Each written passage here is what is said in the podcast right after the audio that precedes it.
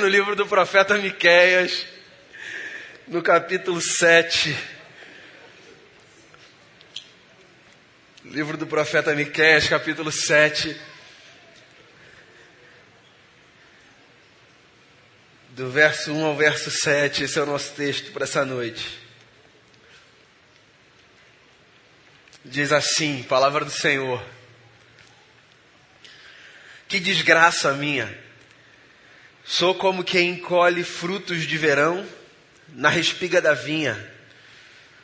Não há nenhum cacho de uvas para provar, nenhum figo novo que eu tanto desejo. Os piedosos desapareceram do país. Não há um justo sequer. Todos estão à espreita para derramar sangue. Cada um caça seu irmão com uma armadilha. Com as mãos prontas para fazer o mal, o governante exige presentes, o juiz aceita suborno, os poderosos impõem o que querem, todos tramam em conjunto. O melhor deles é como espinheiro, e o mais correto é pior do que uma cerca de espinhos. Chegou o dia anunciado pelas suas sentinelas, o dia do castigo de Deus. Agora reinará a confusão entre eles. Não confie nos vizinhos, nem acredite nos amigos. Até com aquela que o abraça, tenha cada um cuidado com o que diz. Pois o filho despreza o pai, a filha se rebela contra a mãe, a nora contra a sogra. Os inimigos do homem são os seus próprios familiares. Mas quanto a mim, ficarei atento ao Senhor, esperando em Deus, o meu Salvador, pois o meu Deus me ouvirá. Palavra do Senhor para a nossa vida. Palavra do profeta Miqueias, que foi um profeta que viveu sete séculos antes de Jesus. Um sujeito da periferia de Israel, que foi levantado por Deus, como homens e mulheres eram naquele tempo, com uma consciência muito sensível para perceber as coisas de um jeito diferente. Os profetas no Antigo Testamento e as profetisas também eram essa gente que vivia com uma certa sensibilidade e que conseguia então perceber coisas que as pessoas, não me pergunte por que, não percebiam. Coisas que estavam postas, realidades do cotidiano. Mas as pessoas viviam como se elas não tivessem ali. E os profetas e as profetisas eram essa gente que tinha o coração um pouco mais sensível para discernir essas coisas. Eu gosto muito de pensar no profeta também e na profetisa como essa gente que conseguia discernir os afetos de Deus. Então é por isso, por exemplo, que às vezes os profetas davam gritos, brados, como se estivessem sacudindo o povo, para que o povo percebesse o que aquela gente insistia em não perceber.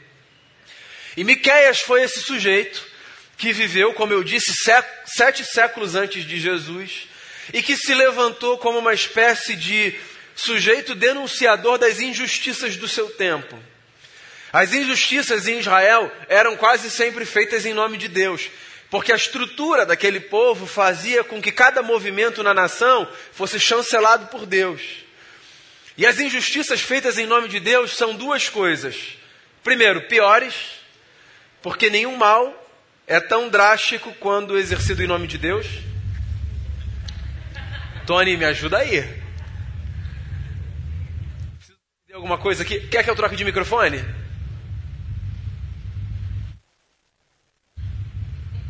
Senhor. Gente, orem aí, hein?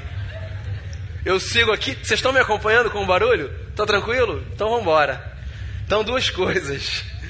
Nenhum mal é exercido de forma tão drástica como quando ele é exercido em nome de Deus.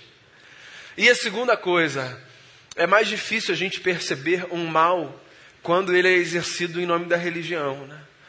Porque a religião ela traz uma espécie de capa, de máscara, sabe, que impede a gente de perceber as coisas na sua complexidade. E os profetas se levantam então, sabe, como esses homens que estão emprestando voz para Deus para dizer: não está tudo bem, as coisas precisam ser diferentes. E aí Miqueias está aqui, vivendo num contexto muito assustador e conclamando o povo a perceber Deus de uma outra forma. É engraçado como às vezes a gente lê o nosso tempo como se o nosso tempo fosse esse tempo premiado, castigado, que carregasse em si todas as mazelas da humanidade. Aquele sujeito saudosista é assim, né? Ele olha para o presente, ele olha para o passado, ele diz assim: Ah, antigamente não era assim. Bom era o meu tempo. Bom era lá atrás. Balela. Todo tempo é um tempo complexo, carregado de muita violência, de muito problema, de muita injustiça. Repito aqui para vocês: sete séculos antes de Jesus, tem um profeta aqui descrevendo um cenário que eu não sei se você percebeu na leitura do texto, que é um cenário de caos social. O cenário aqui é assustador.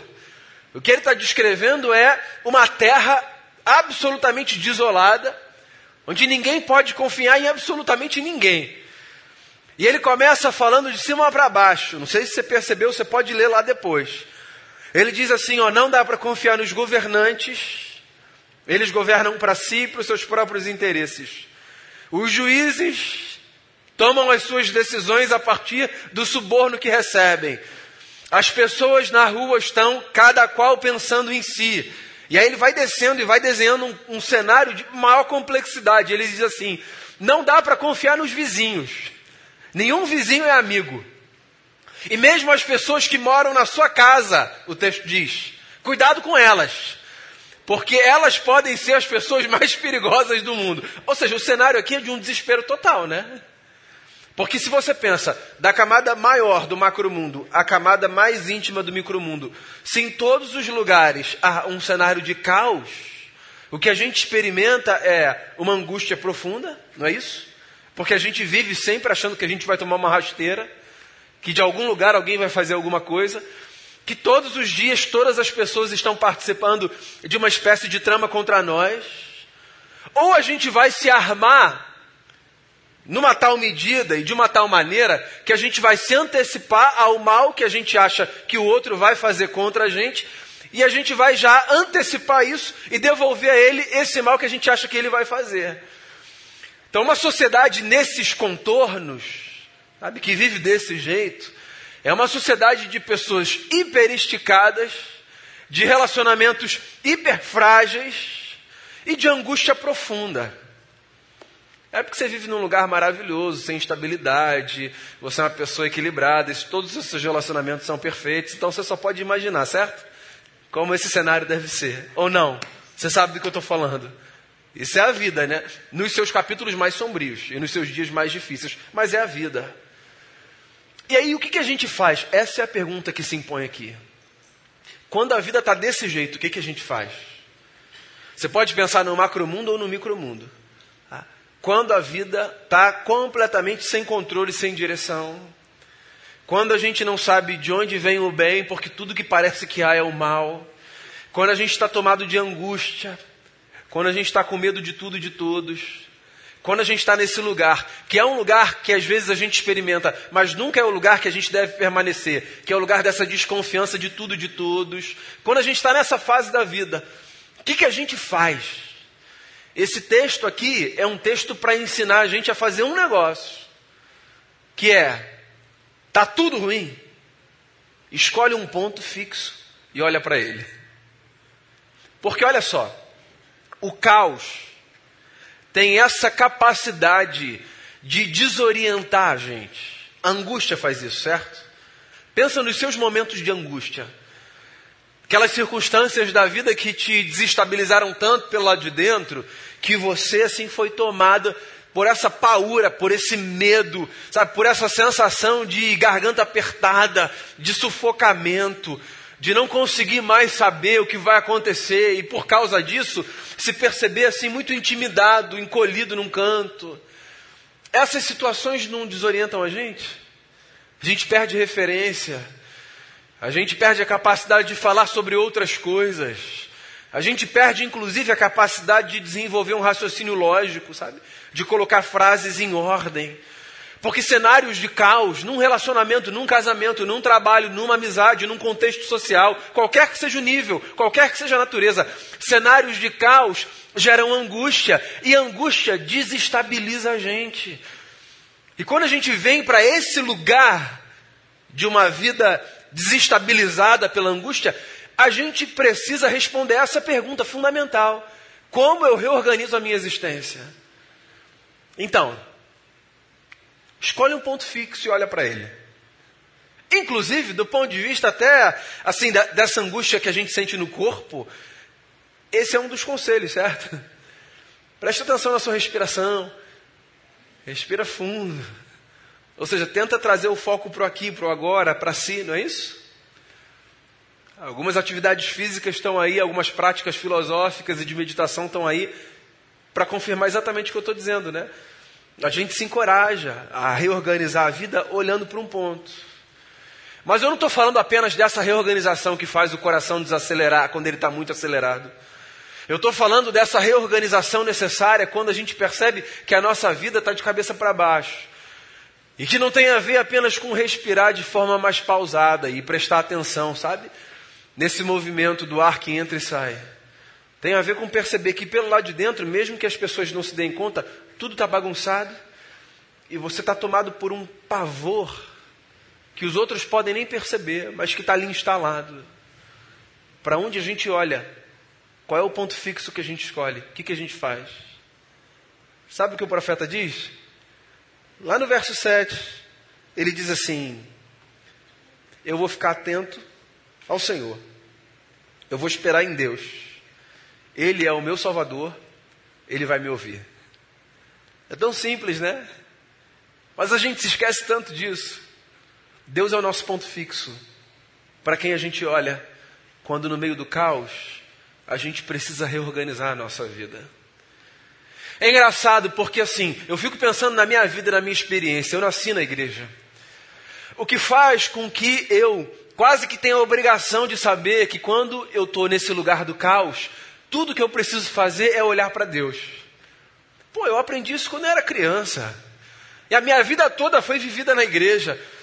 De tal forma que não faz sentido eu, quando estou tomado pelo desespero, pela angústia, pelo medo, buscar qualquer outro auxílio que não esse, o desse ponto fixo, que é o Deus que se revela na cruz, na pessoa de Jesus. Mas você sabe qual é a trágica ironia? Que mesmo tendo nascido na igreja, mesmo sendo pastor, mesmo dedicando todos os meus dias, sabe, a me debruçar sobre esse texto, sobre esse livro e sobre essa experiência, não é que às vezes eu me esqueço?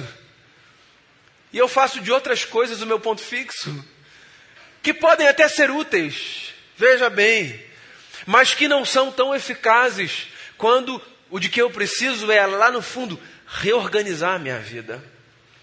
Porque há coisas que podem nos auxiliar aqui e ali, numa medida ou em outra, mas reorganizar a vida, a gente só consegue fazer isso estabelecendo Deus como aquele para quem a gente olha e a partir de quem a gente reconsidera tudo que precisa ser reconsiderado. Sabe o que eu acho interessante? Às vezes eu converso sobre isso com pessoas não religiosas que estão dispostas a uma conversa honesta, amigos meus, e que dizem assim, em algumas circunstâncias: Daniel, com todo respeito, esse negócio não é alienação, não. Esse negócio de acreditar em Deus não é alienação, não é assim fugir da realidade. Não é uma espécie de escolha de fingir que as coisas não são o que elas no fundo são. Eu acho a pergunta legítima. Porque Deus não está entre essas realidades que se explica como se explica algo que está dentro dos parâmetros da ciência, por exemplo. A gente não fala de Deus como a gente fala de algo que a gente coloca num laboratório e analisa e disseca.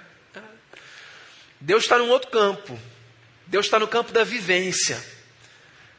De modo que quem não vive Deus dentro de si não consegue conceber Deus como um ponto fixo plausível. E insiste nessa tese. Ah, isso é alienação. Você vai para a igreja para fugir da vida, não é isso? Você vai lá cantar aquela música bonitinha com todo mundo para fingir que está tudo bem quando tudo está mal, não é isso? Você vai lá porque pelo menos no domingo você tem um respiro, porque de segunda a sábado é um caos. Não é isso? Não, não é isso não, querido. Você até já entendeu que eu vou lá porque é importante para mim, né? Mas não é porque eu estou fugindo. Não é porque eu estou me alienando. É porque eu entendi um negócio. Que nesse mundo caótico, com problemas mil que a gente atravessa, só existe uma forma da gente não ser dragado por esse abismo que às vezes se abre diante de nós, que é em sabendo tudo que há, escolher manter os olhos fixos em Jesus Cristo de Nazaré.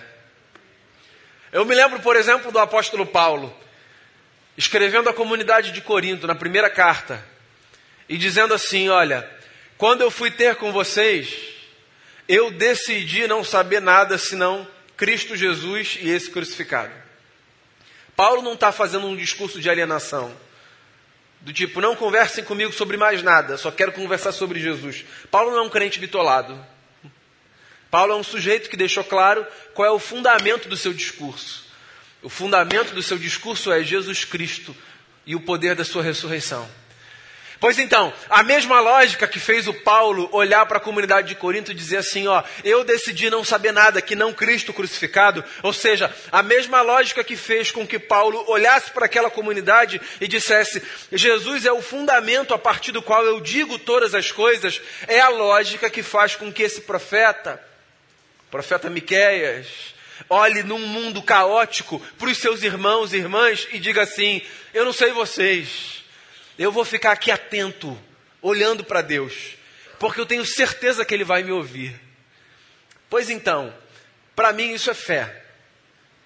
Fé, para mim, pode ser definida também como essa escolha incompreensível a muitos, de nós vermos o mundo ruir ao nosso redor, e ainda assim não como uma fuga, mas como uma sobrevivência escolhermos manter os nossos olhos fixos em Jesus, o nosso coração aberto para Jesus e os nossos ouvidos atentos ao que Jesus tem a nos dizer. Eu acho que assim a gente sobrevive no meio do caos. E olha, se você quer saber, Miqueias não foi o único a fazer isso. Eu me lembro de um outro profeta chamado Abacuque, que escreveu um texto belíssimo, mais curtinho do que o de Miqueias e que também vivendo num contexto de caos social, disse assim, no começo do capítulo 2, depois você pode checar lá. Eu vou subir na minha torre de vigia, porque eu quero ver o que Deus vai me falar. Eu acho isso tão bonito. Tem uma representação aqui simbólica, que é a economia pode estar de mal a pior, porque esse era o cenário de Abacuque, né? Lembra disso? Pode não ter gado no pasto, não é isso? O produto da oliveira pode mentir para uma sociedade como a dele. O que ele está dizendo é: a economia vai de mal a pior. E ele está dizendo assim: ó, pode tudo estar tá ruindo ao meu redor, mas eu vou fazer um negócio. Eu vou me colocar na minha torre de vigia e eu vou ouvir o que Deus vai me dizer, porque alguma coisa Deus vai falar comigo. Sabe? E eu gosto dessa fé. Às vezes, nesse lugar tradicional, histórico que a gente está, sabe, de igreja reformada, protestante, histórica, racional, sabe? um reduto assim, quase que religioso iluminista. Às vezes a gente faz piadas e menospreza a experiência de fé de pessoas que estão num outro campo, sabe, valorizando essa sensibilidade de ouvir Deus. E eu tenho assim muita cautela, inclusive com as brincadeiras, que eu até já fiz um dia, mas assim que hoje eu acho que não fazem o menor sentido. Até porque eu quero aprender com essa gente que se movimenta também a partir desse outro lugar. De no coração se abrir para dizer assim: ó, Deus vai falar alguma coisa comigo e eu quero ouvir o que Ele tem a me dizer. Vou me colocar na minha torre de vigia. E eu queria inclusive convidar você para esse lugar. Se você é muito racionalzão, muito presbiterianão, sabe? Quase um. Não, não vou falar não que essas coisas ficam gravadas assim, você entendeu? Se você é muito racionalzão, vem para esse outro lugar de dizer assim, ó, Deus fala comigo, queria ouvir a tua voz, fala ao meu coração, fala alguma coisa comigo, fala através de alguém, fala através de uma canção, fala através de uma intuição, fala através de uma percepção da vida, mas fala comigo, Senhor, porque eu estou aqui na minha torre de vigia, eu quero ouvir o Senhor. O mundo está ruindo ao meu redor, minha família está com um problemaço. Tem alguém aqui muito perto de mim com, com um diagnóstico muito ruim. A gente está atravessando um, um, problema lá em casa, o trabalho está desesperador. Sabe, quando você está nesse cenário, e aí você está desorientado, não confia em ninguém, não consegue apertar a mão de ninguém sem achar que esse alguém vai te puxar e te dar uma banda. Lembra do profeta? Eu vou ficar atento, ele vai me ouvir. E eu vou ouvir o que ele tem a me dizer, porque eu não vou ser dragado pelo desespero, pela desesperança e pelo caos. Eu não sei. Há pessoas que são muito pessimistas nessa vida. E eu disse isso hoje de manhã, né? Queria só repetir aqui rapidinho. A gente só vive uma vez, certo? Então eu não quero desperdiçar os meus dias nesse pessimismo quanto mais de quem olha e diz assim não tem jeito para nada. Eu escolhi caminhar com o povo da esperança. A igreja é a comunidade da esperança. É, a, a notícia da ressurreição de Jesus é a declaração do triunfo da esperança. Então, assim, os dias podem até ser difíceis. Mas por que eu não vou acreditar que, porque eu sei que o meu redentor vive e tem uma forte mão sustentando a minha vida, o amanhã pode ser melhor do que hoje? E eu não vou fingir que as coisas não são o que são. Se está tudo ruim, está tudo ruim, sabe? Eu não vou, eu não vou queimar, sabe, o jornal para eu não saber da notícia, como se isso fosse assim uma espécie de apagamento da realidade. Inclusive, num outro livro de um dos profetas, você sabe que tem uma história que é exatamente assim? Teve um rei em Israel que, não querendo ouvir as más notícias dos seus dias, mandava queimar tudo aquilo que era notícia ruim. Depois você procura na Bíblia. Como se isso fosse apagar a realidade. Então não é assim, ó, finge que está tudo bem. Finge que o mundo é maravilhoso. Finge que a vida não tem problema. Não é isso, não é isso. É escolha fazer de Deus o seu ponto fixo. Porque aí a gente até regula o peso que os problemas têm sobre os nossos ombros. Quando a gente escolhe olhar para Deus e falar assim, ó, eu vou ficar olhando para Ele, e eu vou esperar para ver o que Ele tem para me dizer, é engraçado como os mesmos problemas ganham outras dimensões. Porque tem esse negócio também, né? O tamanho do caos é redimensionado aqui na nossa cabeça, para cima ou para baixo. E quando a gente está com os olhos fixos em Jesus, o nosso Senhor, parece que por alguma razão que só Ele saberá explicar, Assim, problemas que pareciam grandes demais, obstáculos que pareciam intransponíveis, realidades que pareceriam desesperadoras a ponto de acabar com a nossa vida, se revelam fantasmas menores do que eram na nossa cabeça. E a gente vai avançando, e a gente vai vencendo, e a gente vai acelerando, e a gente vai atravessando, e a gente vai chegando num outro lugar todos os dias. Por quê? Porque a gente tem poderes mágicos porque a gente deu sorte. Não. Porque a gente escolheu fazer um negócio que é tão simples, né? Mas que às vezes a gente se esquece. Permanecer com os olhos fixos em Jesus, o nosso Senhor. Então, o que, que eu queria dizer para você na noite desse domingo? Seja qual for o tamanho do caos, faça a escolha do profeta de olhar fixamente para Jesus, o autor da sua fé. Olha para ele. Não é fuga, não é alienação, é ponto fixo, lugar de reorganização da vida. Quando você for tentado a olhar para um outro lado, sabe, que te parecer assim mais interessante, ele pode ter até uma certa utilidade, mas é passageira se comparada à utilidade que Cristo tem na sua vida como ponto fixo, reorganizador da sua experiência. Se você for muito intimidado pelas circunstâncias, e como Pedro, naquela experiência lá de andar sobre as águas, focar na força do vento e por isso afundar de temor, tudo bem, faz parte da vida. Só faça um negócio, volte a olhar para Jesus, porque Curiosamente, quando a gente olha atentamente para Jesus Cristo de Nazaré, a nossa vida ganha mais fôlego e a gente consegue atravessar o que antes a gente pensava que ia destruir a nossa existência.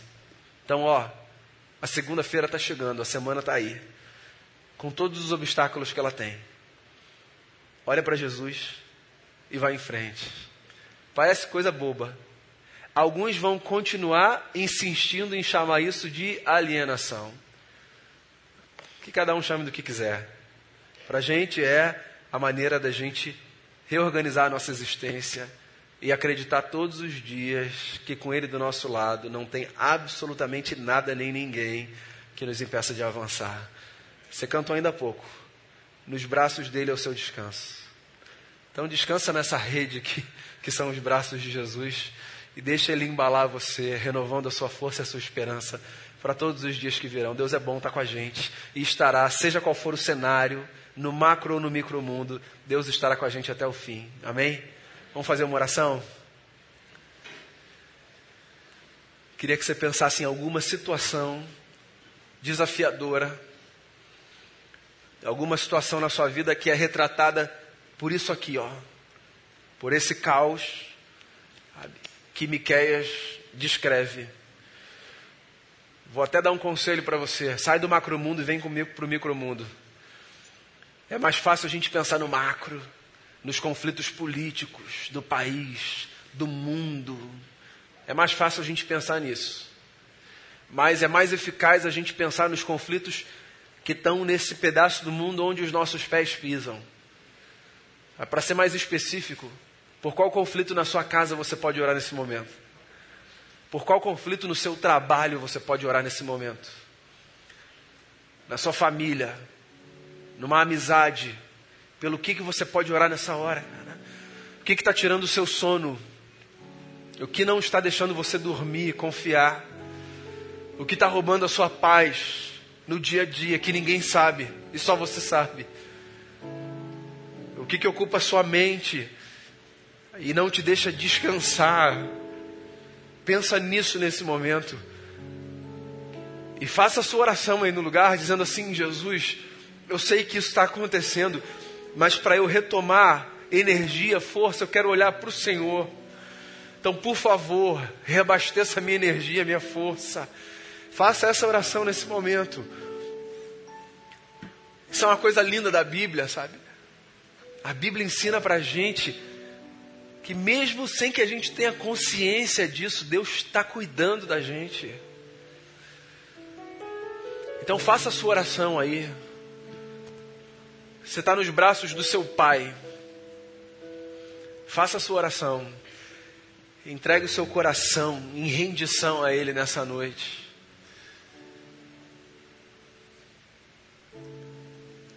Porque a nossa alma ela pode até temer o amanhã e teme mesmo. Mas a gente sabe que o nosso Redentor vive e que por fim ele se levantará sobre a terra.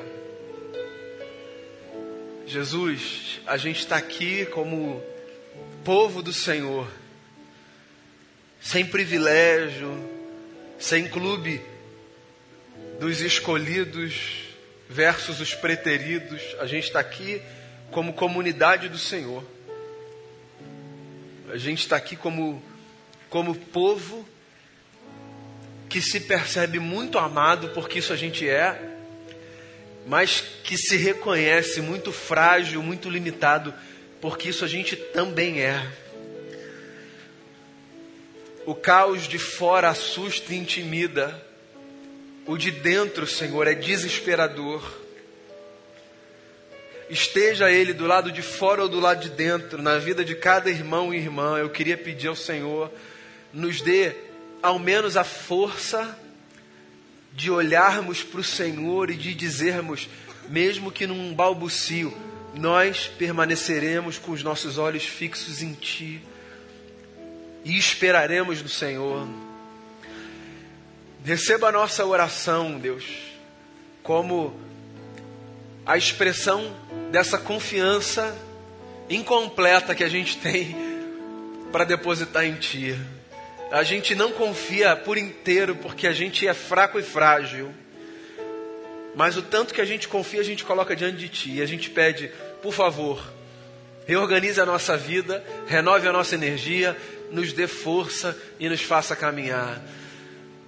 O que importa para a gente é saber: o nosso Redentor vive e por fim se levantará sobre a terra. Que a tua boa e forte mão esteja sobre nós, renovando os nossos dias, para que a gente viva com confiança diante de ti. É a oração que eu faço por mim, por cada irmão e por cada irmã, em nome de Jesus. Amém.